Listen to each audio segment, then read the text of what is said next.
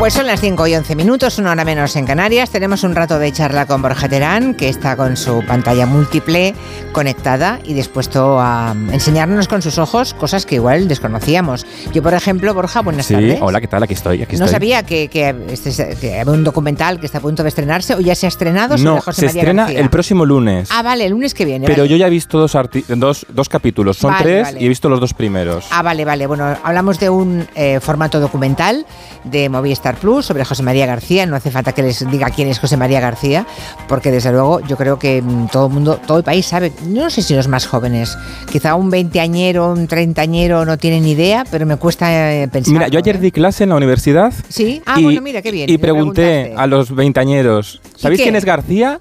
Y digo, no lo van a saber, no lo van a saber. Y lo sabían. Todos. no todos, pero la pero gran mayoría sí. Gran a ver, mayoría. también eran estudiantes de periodismo, que tam- mm, es decir, que hombre, pero pero es verdad que a veces en Bueno, los no a- creas, a, veces ¿eh? no tiene por qué, sí, que a veces, no sabemos. A veces nos hemos encontrado Sí. con algún becario que aterrizaba en la radio y de pronto no conocía mm, a personas que han sido fundamentales en la radio hasta hace cuatro días. ¿eh? Claro. O sea que. Fíjate bueno, que, que no el. Lara, el creador del grupo Planeta, le dijo a García, cuando García trabajaba en, en Pueblo, en el diario Pueblo, le dijo, te tienes que cambiar el apellido, porque Sí. es que es un apellido tan normal, tan habitual, que igual cuesta que te conozcan.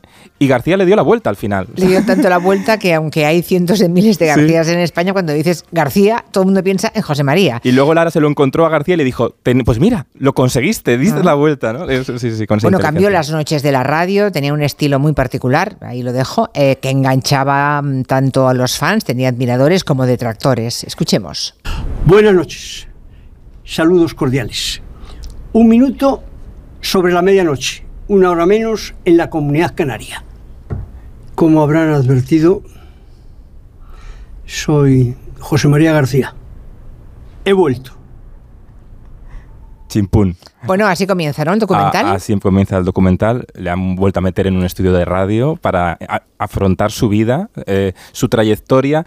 Y, pero al final, lo interesante, yo creo, que de, de García es que también nos retrata, retrata el país, dibuja muy bien la sociedad española con esa radio que era eh, un espectáculo, mm, que ge- generaba vínculos muy potentes con el oyente, pero también eh, hablaba de un tipo de periodismo que, bueno, que tiene la virtud de comunicar muy bien, con un carisma, esa modulación de voz que era fácil de, imi- de imitar, que creaba un, un lenguaje propio, recordar abrazafarolas. Ah, no, no, se inventó Bueno. montones de palabras que luego se hicieron de uso común, sí, sí. pero también un periodismo muy agresivo, que también hay que decirlo, muy agresivo, muy de ser periodista antes que persona, con todos los daños colaterales que trae. Y en el documental eh, enfocan también eso, muy bien enfocado. Y traigo un momento del archivo de Antena 3, eh, en, el en los principios de los 90, donde Mercedes Milá entrevista a García y hablan así de prácticas periodísticas que utilizaba.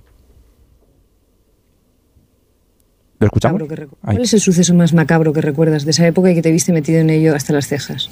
No, hubo muchísimos, muchísimos sucesos más macabros. ¿Pero hacías, por ejemplo, noticias de asesinatos, de, sea, hacías eh, No, noticias no, de este ha- estilo? hacía hacías? absolutamente, absolutamente de todo, de todo, de todo. Incluso Raúl Cancio está ahí, que lo puede decir, íbamos a hacer un suceso y necesitábamos una foto importante y si la señora no lloraba porque no sabía el alcance del accidente, le decíamos que, se ha- que está muy malo y no lloraba, que está peor y no lloraba, que se ha muerto y ¡ja! a llorar y la foto. Bueno, ahora recuerdas todo esto y bueno, pero ha sido Pero eso no es muy inmoral.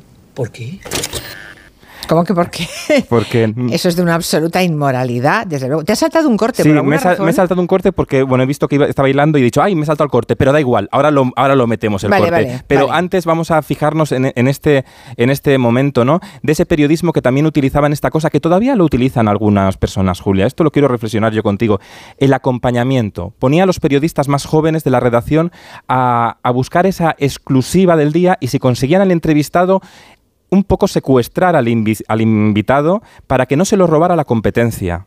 ¿Sabes esta táctica de... Ya. eh, el documental reconoce que... Pero eso eh, sigue haciéndose a día de hoy. yo creo que hay Sí. programas que intentan, incluso a veces en magazines, se retrasan.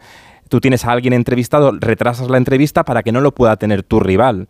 Ya. Son triquiñuelas que, bueno... Que Ah, cuando están de, de gira, quieres decir, ¿no? Que un, o- un mismo personaje tiene previsto ir a un programa de radio y a otro. Sí. O a- en este caso hablamos de televisión, sobre todo. Sobre ¿no? todo de televisión. Televisión, va a ir a una cadena u otra y el que sabe que a continuación se va a la otra cadena le tiene ahí retenido para que a ver si con un poco de suerte no llega, ¿no? Eso, lo, hace- eso se hace to- total- se hace mucho. Eso se hace mucho. Y primamos, y yo creo que es una reflexión que también al acabar el documental tenemos que reflexionar, y los periodistas, ¿no? Y los espectadores también, y los oyentes, con esa conciencia crítica de que al final la primicia no es tan importante como la calidad. Mejor Bueno. hacer una buena entrevista que correr a, a ser el primero muchas veces, ¿no? Sí, exactamente. No tiene el orden no tiene ninguna trascendencia. Y, a- Claramente. sí, y voy a recuperar el corte anterior porque otra cosa de aquel periodismo era, nosotros hablamos claro. Y en la época de Antena 3 Radio, en los años 80, eh, hicieron un spot que a mí me parece una eh, maravillosa provocación imposible hoy, por supuesto. Atentos a este anuncio. A esto que acaban ustedes de ver, muchos le llamarían una obra de arte. y otros, más tímidamente, un trasero. Esto, para nosotros, en Antena 3 Radio, es un culo. En Antena 3 de radio somos como somos y llamamos a las cosas por su nombre. Un A ver. hermoso culo. Un hermoso culo. O sea, es una señora que pasa, esto hay que contar cómo es el Sí, spot, hay que porque si no, contextualizar no se entiende y un entendemos. poco, ¿eh? No, ni era una señora. Era un culo de una señora en primerísimo plano. Sí. y los, las estrellas de, de aquella antena 3 hablando de, bueno, describiendo el culo. Y venían a decir que, bueno, no utilizamos eufemismos, lo decimos como es, un hermoso Ni trasero culo. ni nada, un hermoso un culo. hermoso culo. Bueno, lo veíamos como normal en aquella vez, pero sí que fue un, un, un- un anuncio mm, que provocaba. ¿Tú te acordabas de él, Julia? Pues ahora mismo no, la verdad, ahora mismo no. Y desde luego eh, estoy segura de que si lo hubiera visto, me- quizá me acordaría, ¿eh? porque me parece de un casposo insoportable, sinceramente. Ya era casposo en la época, yo creo. Hombre, por pero, favor, pero, por favor. Pero, pero era como, jaja, qué gracioso. ¿Sabes? La Ya. audiencia general decía, jaja, qué gracioso. En vez de decir, uff, ¿qué es esto? Ya, ya. Bueno, ¿qué Bueno. más? Cuéntanos. Bueno, escuchábamos antes a... Estamos enfocando dos periodismos. El periodismo este espectáculo, ¿no? Que conseguía atrapar a través del poder de la radio, que es un poco los streamers de hoy, estos en Twitch, Ibai y todos estos que son predicadores de las redes, ¿no? Que tienen muchos fans. Eso era un poco lo que, lo que lograba García, ¿no? Las pantallas cambian, pero los contadores carismáticos continúan más allá de las plataformas.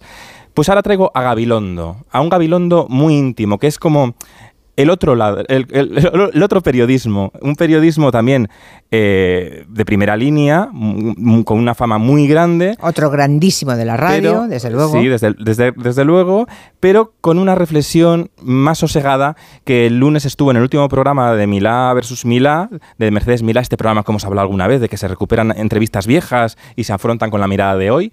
Y bueno, Gabilondo fue muy generoso hablando de su lado más íntimo, incluso haciendo reflexiones muy interesantes sobre el amor. Y yo a Gabilondo nunca le había visto así hablar de lo importante, cómo se cuidan las relaciones. Yo veo ahora más a la gente joven que establece con facilidad relación y con la misma facilidad la rompe. O cuando hay una dificultad, pues se quita en medio esperando que la siguiente historia no presente dificultades.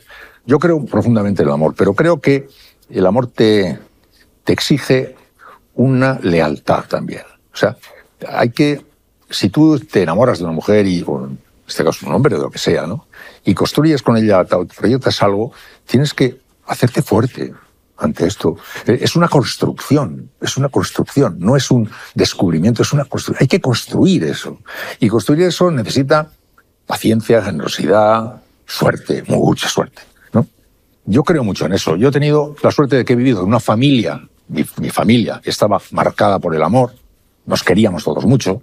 Luego he tenido historias de pareja que han sido magníficas y son historias de amor de verdad, pero ninguna de ellas me ha resultado fácil.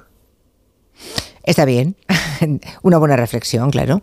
No es, na- nada es nunca coser y cantar. En los sentimientos y en la parte afectiva y sentimental, tampoco. Exacto, me ha parecido maravillosa, porque estamos en la sociedad del next, que digo yo, de lo siguiente, de lo siguiente, que creemos que hay mucho de todo y a veces no tenemos tiempo Usar de... y tirar, usar Sí. y tirar. Pues no. Y Sí, no, a veces hay que... No hay que aguantar por aguantar, pero sí que hay que confiar un poco, Hmm. ¿no? ¿Qué Eh, más dijo Gabilondo? Bueno, esto me encanta, Julia.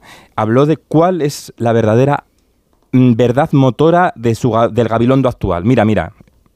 La verdad motora de, mi manera de pensar en este momento, que vale para la política, para todo. La pregunta no es qué va a pasar, que nos coloca en una situación infantil, expectativa, ¿eh? en fin, entregada, sino la pregunta es qué vamos a hacer. Cada uno en su pequeño reducto. Porque lo que va a pasar es, los- es lo que vamos a hacer. Sí, sí. Siempre nos quedará Menorca ¿Cuándo vas- para cuando, voy, pues, pues en cuanto pueda. Pero no sé, todavía tengo que estar. Yo tengo el billete, el 27 de junio. ¿Ah, sí? Junio. Fíjate qué maravilloso. Es lo que tiene la jubilación, ¿no? Que a mediados de junio uno se puede ir a Menorca, ¿no? Acaba hablando de, de que se va a Menorca Sí. después de esta reflexión tan importante de que a veces lo queremos, también en la información, lo queremos todo, los oyentes también, lo queremos todo ya, ya, ya. Y al final eh, la, información muchas veces hay que esperar o es especulación. Hmm. Hay que tener también paciencia Y para sobre eso. todo que la vida y el mundo lo hacemos entre todos, ¿eh? Exacto. Eh, O sea, que, ¿qué vamos a hacer? No, no, ¿Qué va a ocurrir? Como si algo apareciera. No, no. Eh, todo tiene consecuencias. Tiene consecuencias lo que hacemos en nuestro pequeño mundo, ¿no? En nuestro patio de atrás. Tiene consecuencias a quién votamos, por quién nos dejamos engañar y por quién no. Efectivamente. Exacto. También hablaron de inteligencia artificial. ¿Y qué dijo? Y dijo Gabilondo, no me da tanto miedo la inteligencia artificial con cómo la usemos nosotros. Hmm. Esa es la clave, la clave, ¿no? Da miedo la inteligencia natural perversa también. Mm, exacto, Esa sí que exacto, da miedo. Exacto.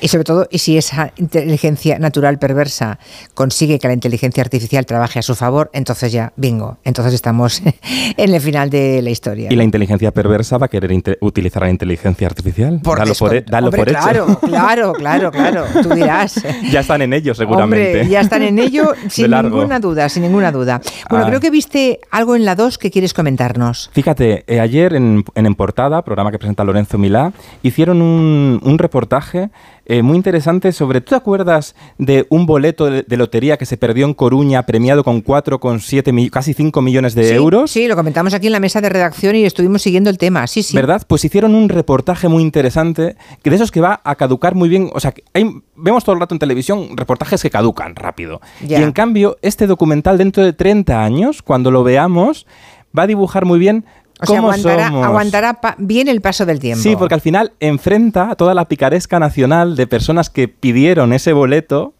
y retrata muy bien esa ingenuidad de que a veces nos creemos nuestras propias mentiras. Así empieza este Hace más de 10 años apareció una persona con un boleto de la Lotería Primitiva premiado.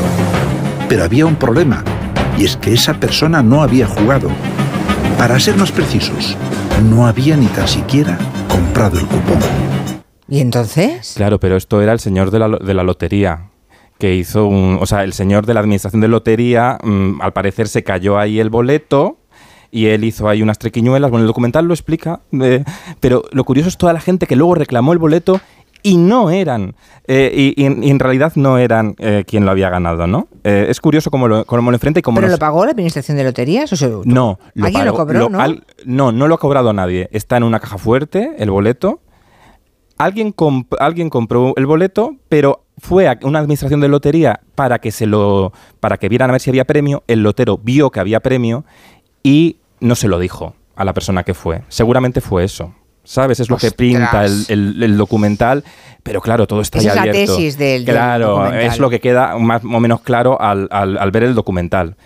Pero, claro, está ahí la tesis abierta, entrevistan al lotero, el lotero dice que no, que no se dio cuenta, que se debió caer, que apareció en- en allí en la administración y él no, se, él no tenía culpa, que él lo reclamó, pero lo reclamó para que no se llevara el, el gobierno el dinero, estas cosas. Hay muy picaresca nacional. Uy, uy, uy, uy. Pero bueno, si sigue en una caja fuerte, quiere decir que el, el que iba de pillo y de listo No. ha conseguido el premio. No ha conseguido. Lo que pasa es que ha destrozado a otra persona. Y ya tienen Ah. cercado más o menos quién era el ganador, pero probablemente ya ha fallecido, porque ya ha pasado mm, 10 años. Claro, Entonces, qué pena, qué pena, claro, porque la- le podría haber cambiado la vida a esa persona y a sus herederos. Pero ¿no? fíjate, enfrentan, enfrentan en el documental a dos personas que dicen que el premio es suyo y yo creo que se lo han creído, ¿sabes? Los dos están que no los no no no no era el boleto de ellos, pero se lo creen. Y en eso creo que nos retrata muy bien como país la, la ingenuidad, los sueños, las aspiraciones Mm. y la picaresca nacional.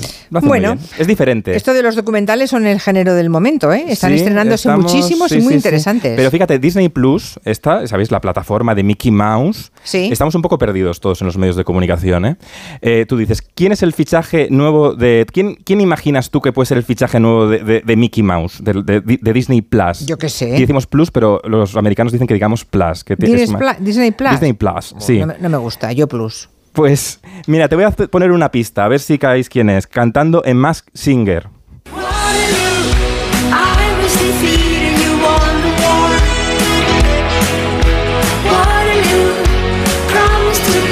Bueno, ya hemos escuchado suficiente, que además estoy rodeado de gente en el estudio, creo que hay mucha gente aquí.